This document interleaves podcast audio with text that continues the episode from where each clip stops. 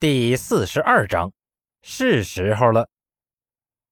但身边那位眼神好的同僚的提醒，却让郑局长把这美好的念想压了下去。看他车上的标志，是中央 S 线电视台的。他们怎么过来了？这次招待会邀请函是谁送的？郑局长搓了搓牙花，当官的压地方小记者一头。却又被上面的大记者压过一头，这是常识。地方上的人好说，跑得了和尚跑不了庙，不是太大的事情，他们都不会忤逆当官的脸面。可那些大记者就不好说了，有新闻报道，谁管你上面有谁？真惹急了，给你来个暗访跟踪，分分钟能要掉你半条老命。所以这次记者招待会。郑局长只邀请了几个本地的小虾米，也没给陈斌准备什么副稿。哪知这小虾米里居然漏进来条大鲨鱼。我我我送的。旁边的秘书颤颤巍巍的举起手。郑局长眯着眼睛瞄向他，他连忙拍着胸口发誓：“但我保证，绝对没有给他们发邀请函。”那他们是不请自来的？也许吧。他们最近一直在跟本地电视台抢收视率，特别是报道陈斌的今日外线，跟他们竞争的很激烈。换句话说，是来踢场子的是吗？嗯，有没有办法把他赶走？年轻的秘书苦笑了一声，恐怕不行。他们没有违反规则，只是正常的做报道而已。贸贸然赶人的话，恐怕……恐怕之后的话，秘书没说，但谁都知道下面的内容是什么。无缘无故把人叫停，摆明了是心里有鬼。那群记者见缝插针的本事，可不比任何人差。这年头，谁经得起他们三番两次的折腾？那就让他们这么继续问下去。郑局长向来笑嘻嘻的脸，难得出现了几缕不爽。他倒不是担心陈斌的背景有什么问题，人民教师加上部队亲属的身份，往哪儿放都是根正苗红的代表。但怕就怕在这个记者的影响下，陈斌说出什么不利自己的话来。他们中央电视台的。自然不会随便报道这种没经过考证的信息，可身旁那些报社记者却没有这份担心呢。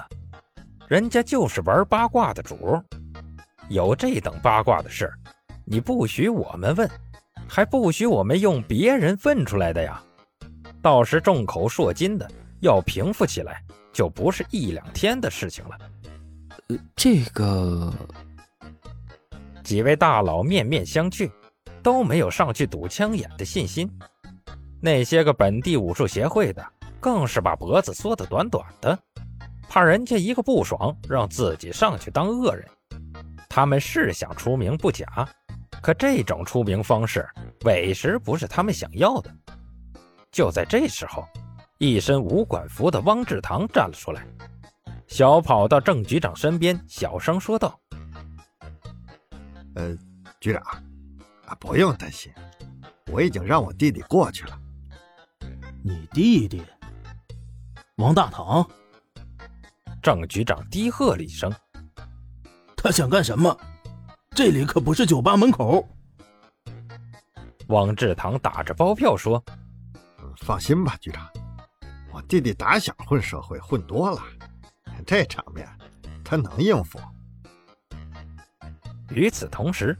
采访队伍中，就在那个中央来的记者发挥的正得意的时候，记者群里突然另一个记者打扮的人满脸不耐烦地挤开了他，举着话筒对陈阳问道：“陈校长，刚刚的回答中，您用了‘敝帚自珍’这样的说法，有多次声明这只是地方武术代表的小打小闹，那是否说明您跟那群人有着本质上的区别呢？”啊？S 线的记者不满地看向身边的同僚，这人问出的问题虽然带有一定的误导性，但敌意散发的太明显了，很容易让观众看出不对不说，还带乱了自己好不容易布置好的节奏。他正想低声提醒几句，却冷不防地瞧见那个扛着摄像机的壮汉隐晦地冲他比了比砂锅大的拳头，一副你敢开口，老子打你的嚣张表情。在对方肩膀上还纹了个充满威慑力的金龙纹身。S 线记者顿时气呼呼地闭上了嘴，他可不想让话题变成俩记者争抢采访权、街头斗殴。反正对方的目的跟自己一样，他也不介意在旁边看看好戏。但想归这么想，他的眼神却还是有些不忿地往那个摄影师身上瞄。看着看着，他发现有点不对头了。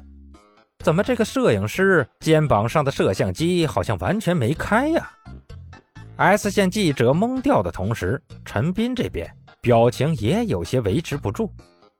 尽管戴着墨镜，尽管穿的纯良，尽管胳膊上莫名其妙多了个黑龙纹身，但眼前这个摄像师分明就是那个名为汪大堂的二货嘛！这家伙什么名堂？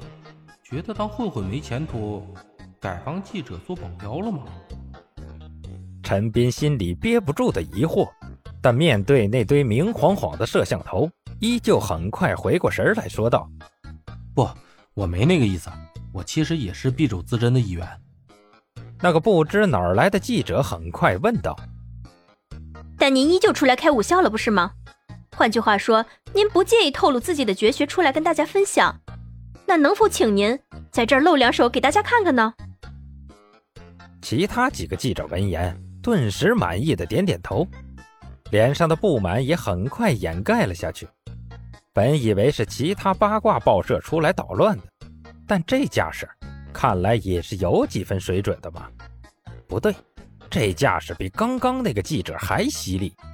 刚刚那位问了半天也问不到点子上，这位一出来就逼人家露家底儿了。这手法妥妥的资深业内人士啊！只有那位 S 线看出了不对，这两位确实是在带节奏，但不是往对方尴尬的地方去带，而是往对方擅长的地方去带。